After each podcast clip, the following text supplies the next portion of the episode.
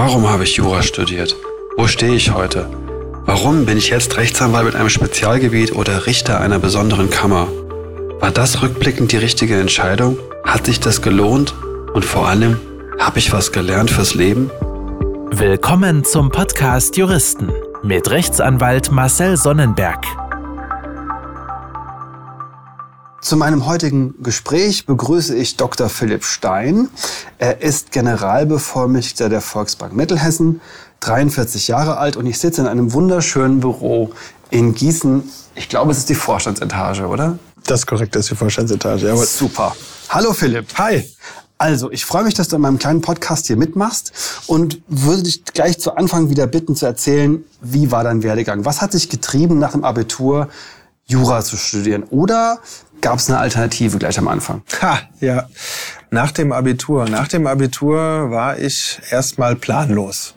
Also ich unterscheide mich in der Hinsicht von manchen Menschen, die ich immer nur bewundern kann, die sagen, naja, als Heranwachsender wollte ich das und das werden, das bin ich jetzt. Ähm, so war ich überhaupt nicht. Sehr irgendwie geleitet, bin so äh, durch die Zeit geschwommen. Das ist vielleicht ein bisschen prosaisch jetzt, aber ich hatte einfach keinen Plan.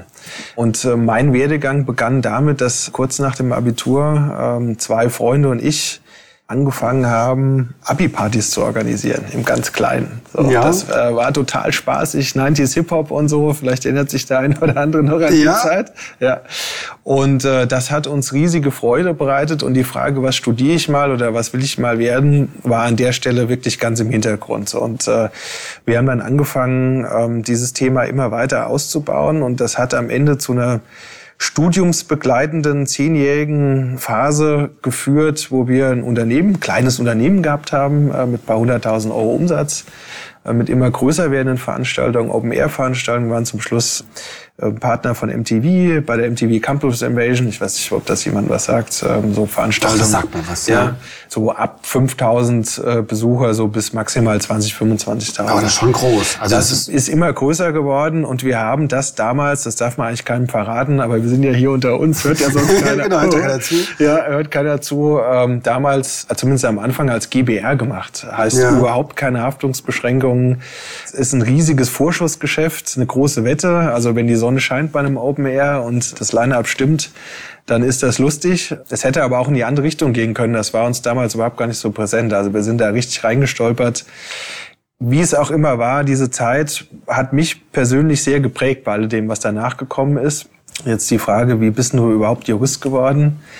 Das war ehrlich gesagt damals eine Verlegenheitsentscheidung, weil mir jeder gesagt hat, Du kannst das ja nicht ewig machen. Und damals war das aber mein Plan, diese Unternehmung weiterzutreiben. Aber du musst irgendwie gucken, dass du was ähm, Solides machst. Also wie bei den Ärzten oder Toten Hosen. Junge, geh doch zu Onkel Werner in die Werkstatt. Äh, genau, gibt dir eine Festanstellung. ja, stimmt, ja. ja. Und aus dem Grund äh, habe ich dann im Ausschlussverfahren überlegt, was könnte dir so liegen da bin ich dann zur Jura gekommen, auch deshalb, weil ich das Gefühl hatte, das kannst du irgendwie, egal was du später machst, mit Sicherheit nochmal, äh, zumindest in Teilen davon gebrauchen. Und so ist die Entscheidung gekommen, Jura zu studieren. Und da bist du dann durchgeflogen oder durchgerutscht oder lief's gut, lief's schlecht? Mm, naja, also man muss ja sagen, ich habe das ja äh, begleitend gemacht neben der anderen Tätigkeit. Das heißt, am Anfang war das so, so die ersten Kurse erinnern sich ja die Zuhörerinnen und Zuhörer vielleicht so Kriminologie und der leichte Einstieg, BGB, AT ja. und alles das ging ganz gut. Ja, äh, dann kamen allerdings irgendwann die großen Scheine, wie es damals hieß. Das heißt heute bestimmt ganz anders. Aber so und dann fing schon an, dass ich gemerkt habe, das funktioniert so nicht. Und dann hatte ich so schon den Ehrgeiz, das mit Anstand zu Ende zu bringen und habe mich dann da auch reingekniet. Und parallel dazu haben wir die Firma quasi weitergetrieben. Das war eine spannende Zeit und prägt mich auch ehrlich gesagt bis heute, weil es nicht monothematisch war. Also es hatte immer mehrere Facetten und äh, so habe ich das probiert ähm, zu tun. Hat dann am Ende, ist das dann in Prädikatsexamen gemündet. Jetzt sage ich jetzt nicht aus Understatement-Gründen oder weil ich Phishing for Compliments machen möchte,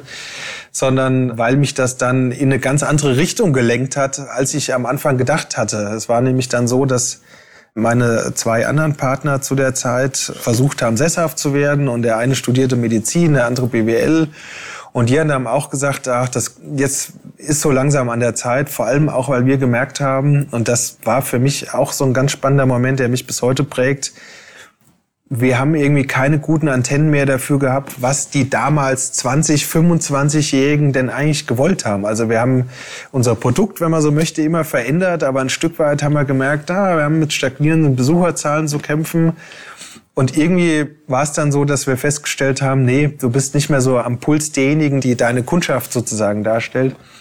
Und haben uns dann entschieden, das zu verkaufen. Das haben wir dann auch gemacht. Und ähm, ich stand da mit einem ersten Examen und wusste aber immer noch nicht, was ich denn jetzt machen sollte, weil das Jurastudium war für mich doch auch spannend, es war auch interessant, es hat mir auch gut gefallen. Aber da war noch nichts dabei, wo wirklich mein Feuer gebrannt hätte. Und äh, habe dann wiederum man kann es nicht erstmal nicht anders sagen, aus Verlegenheit promoviert, weil das hat mir ein bisschen die Chance gegeben, noch ein bisschen Zeit zu schinden, zu ja. überlegen, was willst du denn eigentlich? Aber Referendariat hast du nicht gleich aufgenommen, also erst promoviert und sozusagen... Korrekt, ich habe erst erste gemacht, dann promoviert und danach das zweite ah, okay. Staatsexamen mhm. gemacht. Genau. So, jetzt das Thema der Promotion. Das Thema, oh, das, es ging über das Zusammentreffen zweier Sanktionsnormen, äh, geregelt durch Paragraph 21 des Ordnungswidrigkeitengesetzes das war damals eine große Diskussion äh, bei Schwarzfahrern, äh, weil das ist ja eine Straftat im StGB, Erschleichen von Leistungen. Gleichzeitig war es auch ein Ordnungswidrigkeiten-Tatbestand. Und es gab ein paar, die gesagt haben, also das so zu kriminalisieren im StGB, das geht so nicht. Mhm. Wir haben ja äh, einen ähnlichen Tatbestand äh, im OWIG und äh, dann gab es eine Diskussion drum, sollte man da nicht Ausnahmen und warum und das ist für mich ehrlich gesagt ganz weit weg. Im Kern war schon... Egal, du hast den ja. Doktortitel. Ja. ja, das stimmt. Ja. Ähm, ja, aber ehrlich gesagt, wenn ich mir heute die Promotion so aus dem, also Dissertation aus dem, aus dem Regal ziehe und gelegentlich blätter ich da nochmal durch mit einer Pfeife in der Hand und einem Wolldeckchen, nee, das nicht, aber wenn ja. ich dann so drauf guck, dann denke ich mir, ja, warst halt schon damals irgendwie anders drauf als heute. Ja, natürlich. Okay, dann promoviert und dann hast du gesagt, ich mache doch ein Referendariat. Naja, weil dann war es ja so, wenn du A sagst und du hast dann eine Promotion gemacht, äh, dann ist es ja irgendwie blöd, mit dem ersten Examen einen Doktortitel rumzufallen, weil dich ja dann jeder fragt, ja, was ist mit dem zweiten? Ja, also, und jetzt. Genau. Und jetzt, was, ja. was kommt jetzt, Junge? Ja, und ähm, ja, äh, dann habe ich das zweite noch gemacht, das habe ich in Frankfurt gemacht.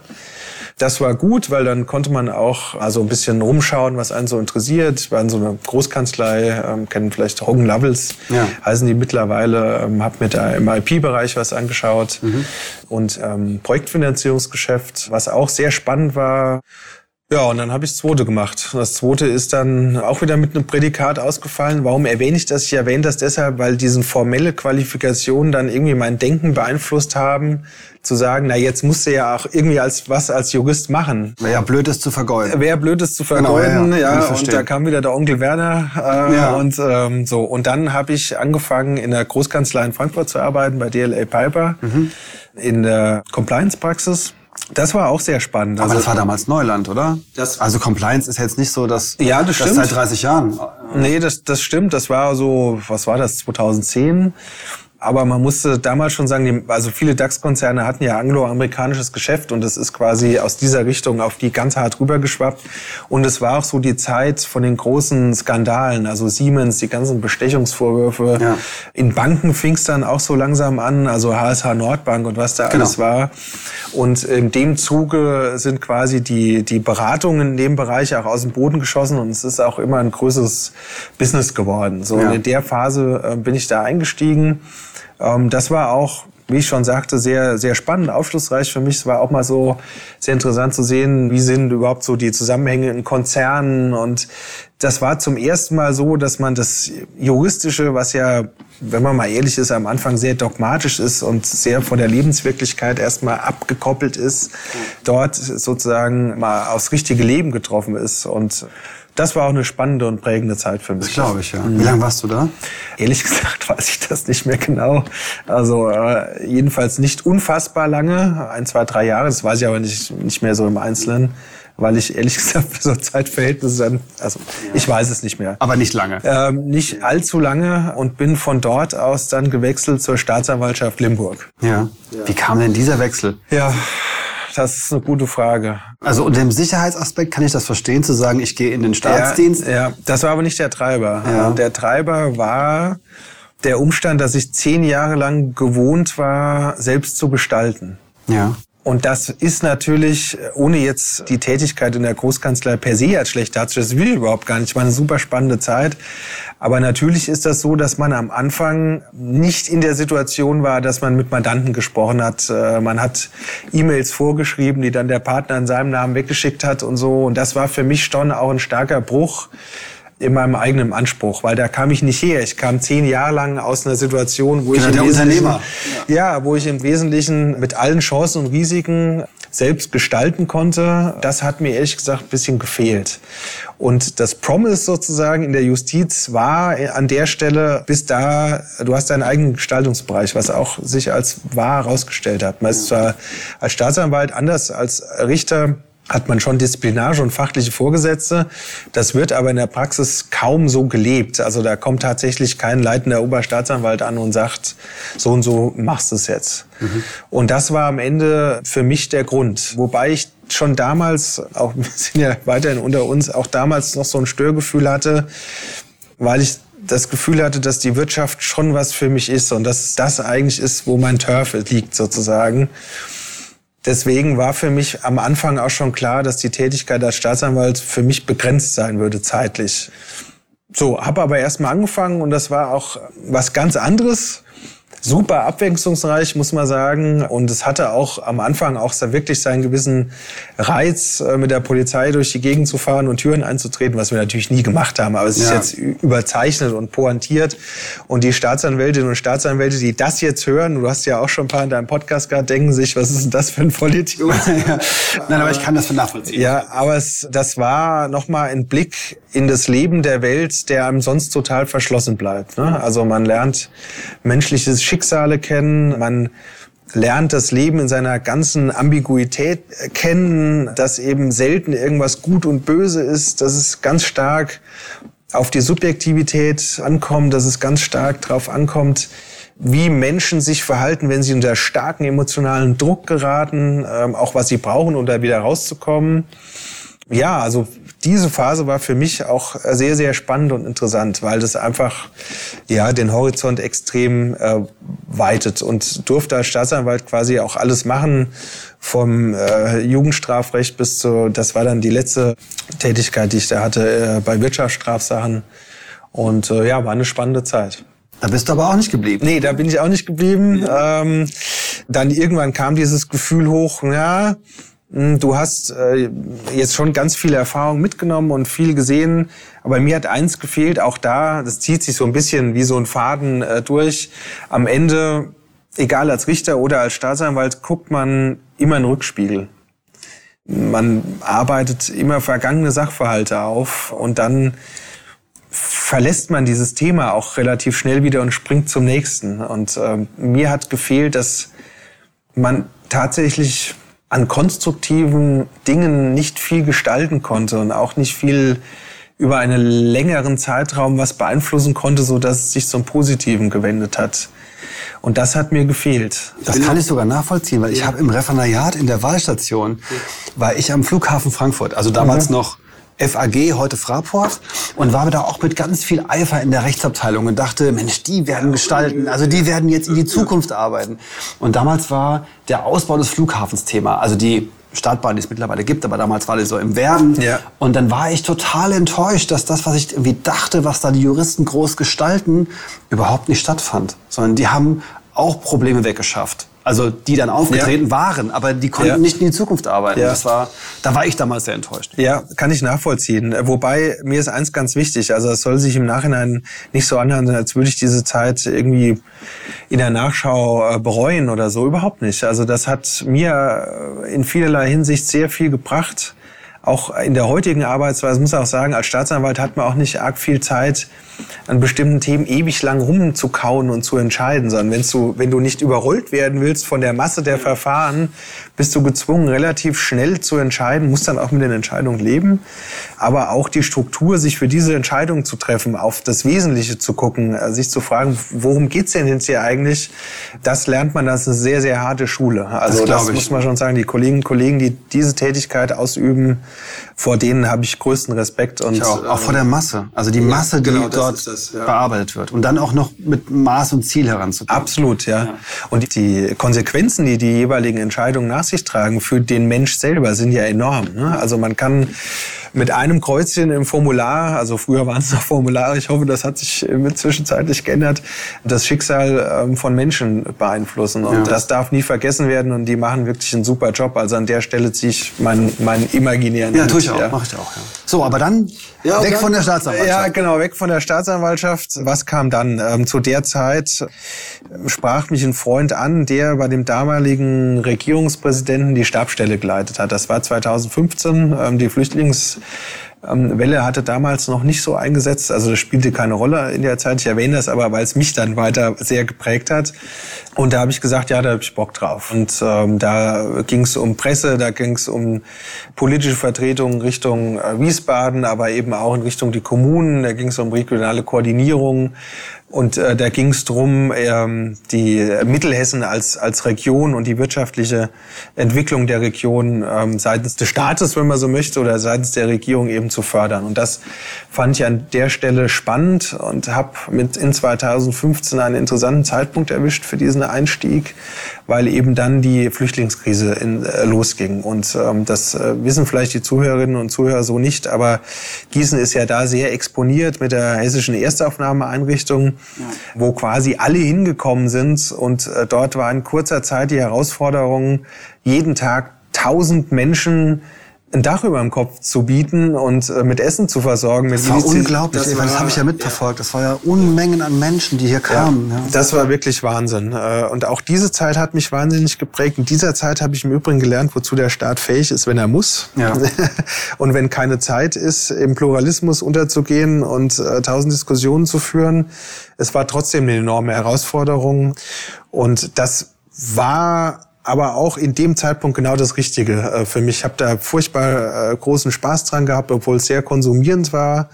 Aber auch an der Stelle ging es um Gestaltung, nämlich dafür zu sorgen, egal wie, egal mit welchen Mitteln, ähm, dass eben keiner auf der Straße schlafen muss, äh, dass die Leute den Umständen entsprechend eine humanitäre Versorgung bekommen, äh, bei allen kritischen Punkten, die dahinter lagen. Ne? Ja, es waren in Teilen Wirtschaftsflüchtlinge und die haben sich damals etwas unterschieden von den Flüchtlingen, die jetzt aus der Ukraine kommen.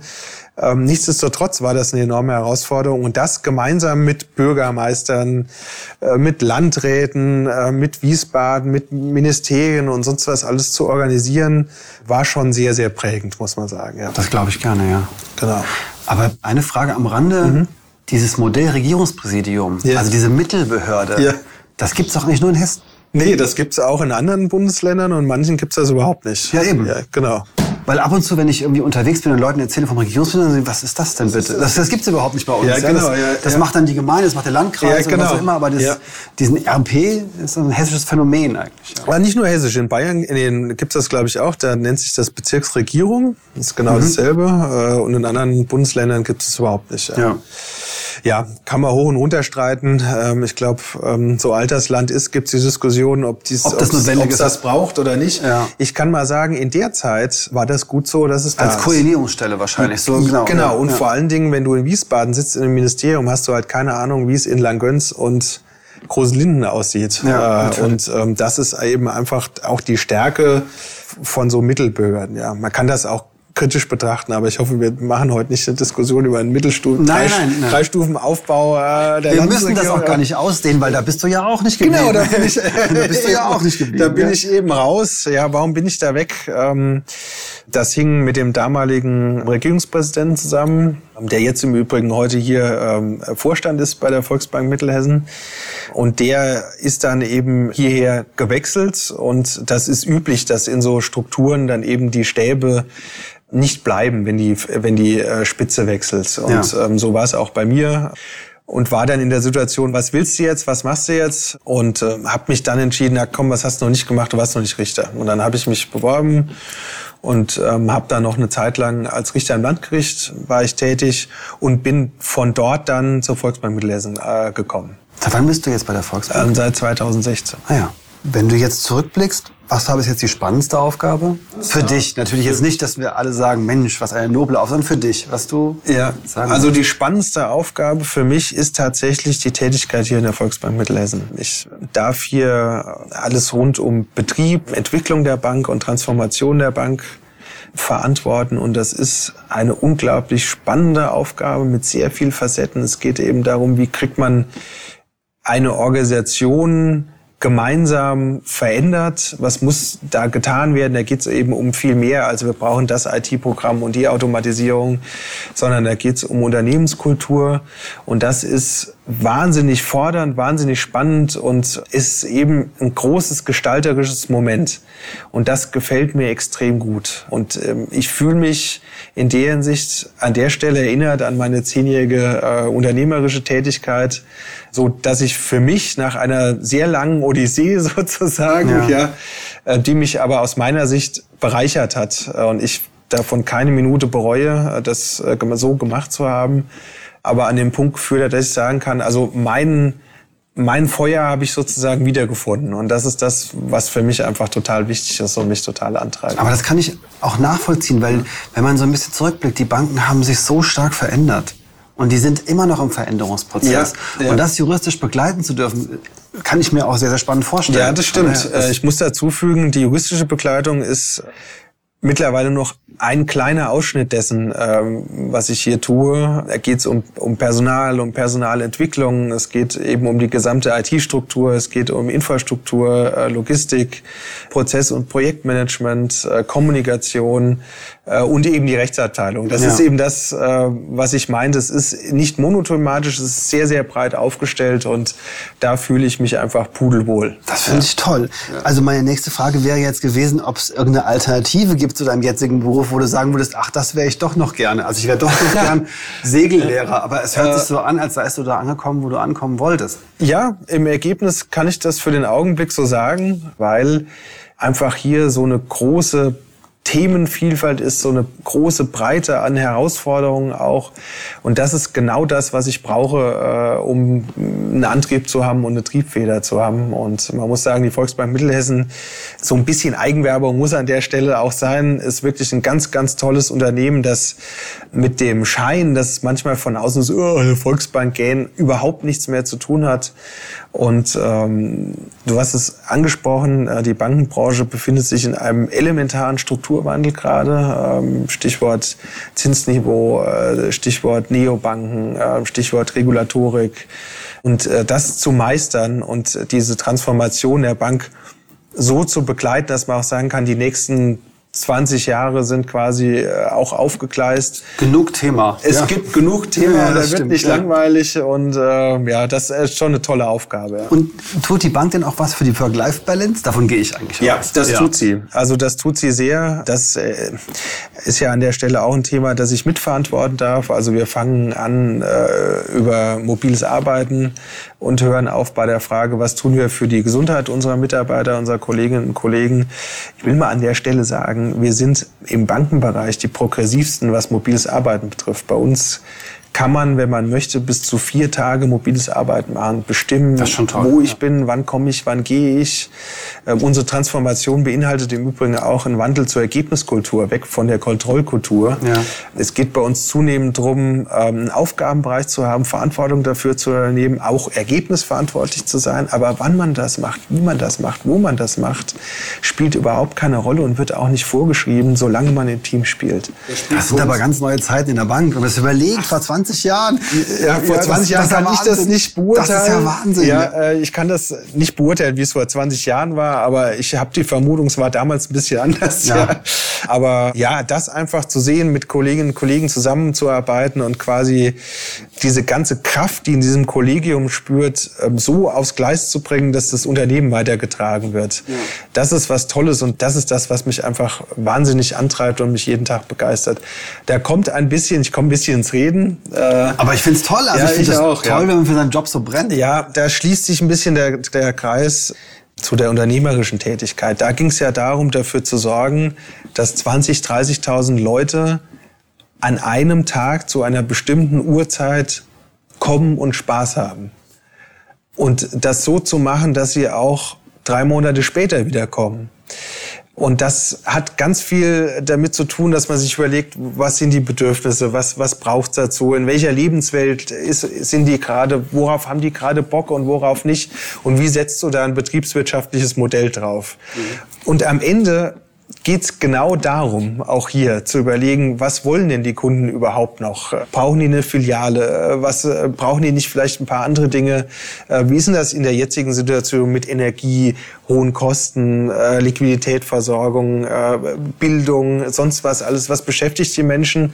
Und die Volksbank Mittelhessen ist eine Genossenschaft. Das ähm, ist ganz, ganz wichtig zu sagen. Ähm, hier geht es eben darum, dass die die Mitglieder quasi die Eigentümer der Bank sind, um das jetzt unjuristisch darzustellen. Mhm. Ja. Und das ist eben eine ganz besondere äh, Gesellschaftsform, vor der ich auch glaube, dass sie Zukunft haben wird. Äh, ja. Und so würde sich für mich quasi der Kreis schließen äh, und dann kann ich auch sagen, ja, das ist genau das, was äh, zu mir passt und wo ich mich total wohlfühle. Ja, das freut mich total zu hören. So, jetzt musst du aber, kommst nicht drum herum, ja, mir noch einen Fall erzählen. Einen Fall? Ja, du musst mir einen Fall erzählen, wo du sagst, der ist mir im Gedächtnis geblieben, der hat mich mitgenommen, der hat mich beschäftigt mhm. und der hat mich auch glücklich gemacht. Ja, ich wusste, dass du das, äh, dass du das fragen würdest. Also ich erinnere mich in der Frankfurter Zeit an einen Fall, jetzt muss ich aufpassen, weil ich äh, natürlich nicht gegen das Anwaltsgeheimnis verstoßen darf, ja. das ist klar. Da ging es um eine Dame, die in einer großen börsennotierten Fluggesellschaft ähm, gearbeitet hat als äh, Sekretärin. Und deren Ehemann war ein Filmproduzent. Der hat Filme produziert für Landeanflüge auf Flughäfen. Das kennt man vielleicht von früher. Da saß man im Flugzeug und dann guckt man auf so einen Bildschirm und dann sieht man, wie das Flugzeug da reinfliegt. Man sieht Bilder von oben und so. Ja. Und diesem Ehemann ging es in der Produktion nicht besonders gut. Er hatte nicht viel Aufträge. Was hat die Dame damals gemacht? Sie hat ähm, Aufträge der Fluggesellschaft fingiert ähm, hat sie dem Ehemann geschickt. Der Ehemann ist los im guten Glauben und hat auf der ganzen Welt Flughäfen abfotografiert, über Jahre und Jahrzehnte und hat super Geld damit verdient. Der Ehemann war glücklich und das ist dann irgendwann aufgefallen. Und ich habe mich immer gefragt, das kann doch nicht sein, dass dieser Ehemann gutgläubig war. Die müssen doch irgendwie zusammengearbeitet haben an der Stelle. Und das haben alle geglaubt, sowohl die anwaltlichen Berater wie auch die Staatsanwaltschaft. Ähm, tatsächlich hat sich aber hinterher herausgestellt, der war wirklich gutgläubig. Und das beschäftigt mich bis heute, wie, wie das überhaupt gehen konnte, ein Stück weit. Ähm, das hat mich zwar jetzt nicht glücklich gemacht, aber es war wirklich einer der skurrilsten Dinge, die ich in Frankfurt jemals erlebt habe. Ja. Und ähm, war irgendwie ganz interessant, ja. Ist die Frau verurteilt worden? Ja, die ist verurteilt worden auch zu einer hohen Haftstrafe.